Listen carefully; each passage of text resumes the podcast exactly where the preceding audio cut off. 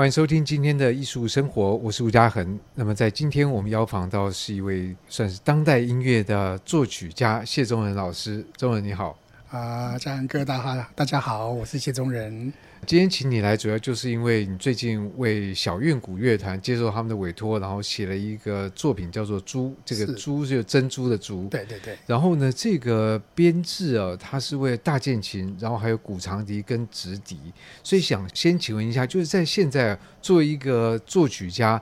接受到这种委托的是你们创作的常态吗？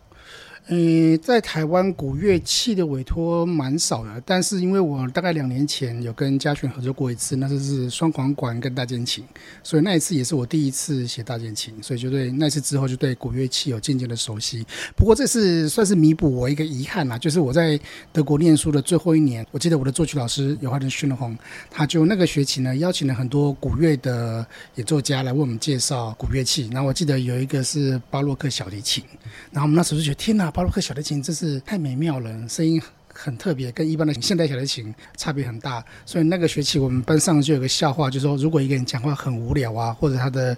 曲子有点不太有趣，我们就说啊，那个作曲家是现代小提琴，这样。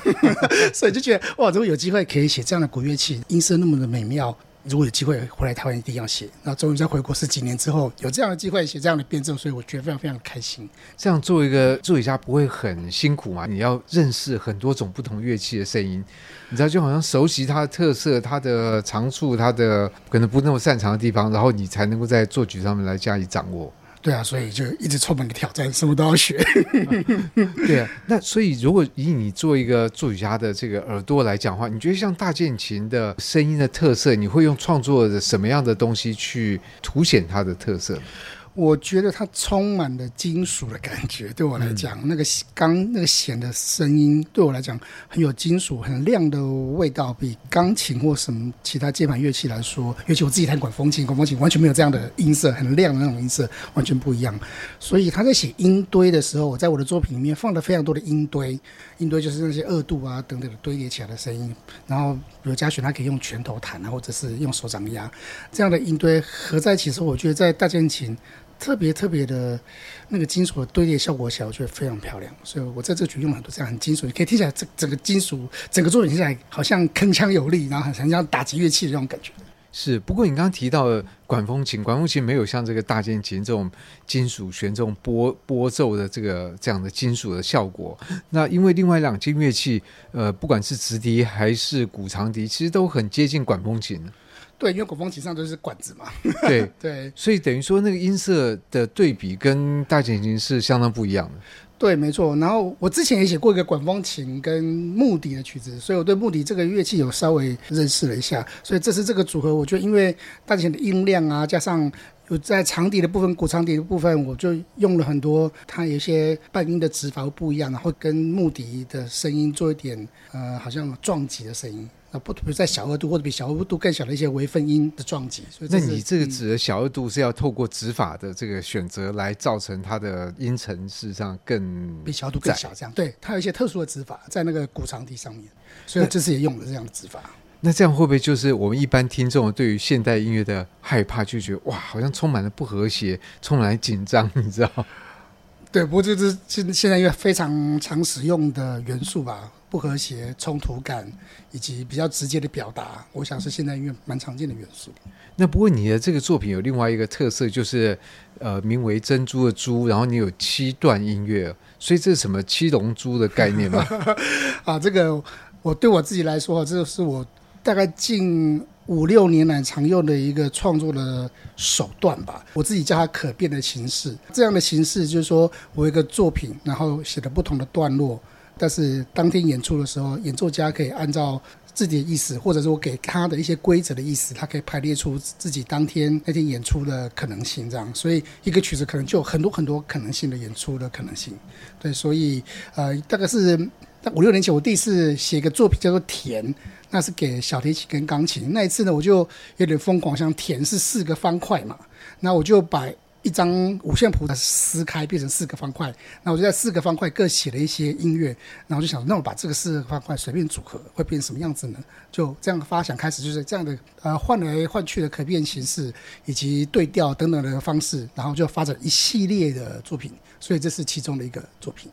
所以等于这种顺序调动的手法，谢老师是蛮熟悉的。对，实验了好几次，因为我就觉得，呃，即便是一样的乐谱。一模一样的音乐好了，我们演奏的第二次其实也不可能完全的一样，即便是听录音。一模一样的录音，我们在不同的时空环境下，其实听到，我觉得音乐本来就不可能永远的一模一样。所以这就是古代哲学家说，你不可能跨入同样一条河两次，而这个河就每次它事实上都不一样的。是，所以我只是把它放大，就说既然那个音乐从头到尾你的一样是照着顺序演一样，但是对我来说那就已经不一样了。那我没有有没有可能把这个不一样放大呢？就是我顺序变换的也都是不一样，所以它就把它可能性变多，它本来就会不一样。可是这会引发另外一个想到的问题，因为像比如说，不管大键琴或者是古长笛还是直笛，那他们历史的领域更是在所谓巴洛克时期。那那时候当然也有组曲，也就是说好几段乐曲把它放在一起，而那个顺序事实上都经过作曲家的安排，然后来造成了比如说调性或者速度的这个对比。可是如果把这几段音乐顺序变成随机来选择的话，那不是就是打乱，或者说让比如说诶怎么这连续的三首。都搞都快的，或三首都慢的，那这样的话会不会有产生另外的问题？嗯。就是大部分最常提出的问题说，那既然你顺序换来换去，那我们常在音乐说，音乐是一个前后关系的营造嘛，所以在作曲家可能会营造某个高潮，他是通过前面，尤其在古典音乐世界里面，常常透过动机啊等等发展的方式来营造一个高潮。那如果我顺序对调的话，那我怎么营造我音乐的高潮？所以这常常是听众会问我的问题。那我在写作的时候就刻意有放一些素材，呃，在不同乐章可能会有类似的素材，所以它不管怎么对调，我都会有那些素材的前后关系的。等等关系，然后造成一种特殊的感觉，这样，所以我在素材上一开始我就知道它会被放在不同的乐章，或者是它有可能不同的曲子的顺序中出现，那我就刻意在写作上就把它不管怎么变，都会不会脱离我想要设定那个 target 的范围。可是这个那个高潮的堆叠会不会是另外一个问题？今天就打个比方，我们说巴的《郭德堡变奏曲》，那我我们用抽签的方式来重新排定它的。它的顺序，那有可能是一个相当安静的来结束，那就跟好像他原本的这个安排的想法会不一样。是，就回到我那个刚开始的素材的设定，我让这个曲子呢，基本上每个乐章开头都是从降咪那个音开始，嗯，所以不管怎么怎么开始呢，我大概设定那开始的感觉是是有的。然后，呃，每个曲子的结束。接下一个曲子，我也会有设想说，那可能下一个曲子可是某个乐器开始，所以我某些乐章就设定说某些乐器开始，那或者某些乐章我就设定某个乐器多一点 solo，这样，它不管它怎么变，它就会有达到一些高低起伏啊、高潮迭起的效果。对，而且这样等于说你在写作的时候，等于把每一个段落的头跟尾都已经预想了，它怎么跟下面一个段落，而这个段落可能是不特定的段落，你其实都把这个衔接点都想好了。是哇，所以那难怪这个乐曲就可以在顺序上面可以来变换。而且我刚刚稍微在脑子边再算了一下，如果你这七首。每一首都会有随机安排，算算好像有超过十万种的排列组合。七的阶层，对对对，就七的七次方，比如说这样。对，哇，那等于说要我们如果说实际演奏要演奏两个完全一样的顺序，透过随机安排，这个几率是非常少哎。没错，没错。那所以这个对于你作为一个作曲者来讲，那你不是每每次听都是都会有不一样的感觉，不一样的惊喜？那就是我们回到那个音乐，我刚刚。最初的那个想法就是每次听白就应该不一样，因为这就是音乐的本质啊。是，不过呢，听众可能只会有一次的机会。今天这次的这个音乐会会在台北、台中、高雄，等于说我们会占了三次的机会，而这三次的机会每次应该都会不一样。是，我们在现场呢有个那个机器来抽出当天要演出的顺序，当天决定。对，当天这其实对于演奏家也是蛮大的挑战的。真的，我也觉得他们 他们勇气很大。那他们会觉得你这个故意让他们觉得处在一种你知道这个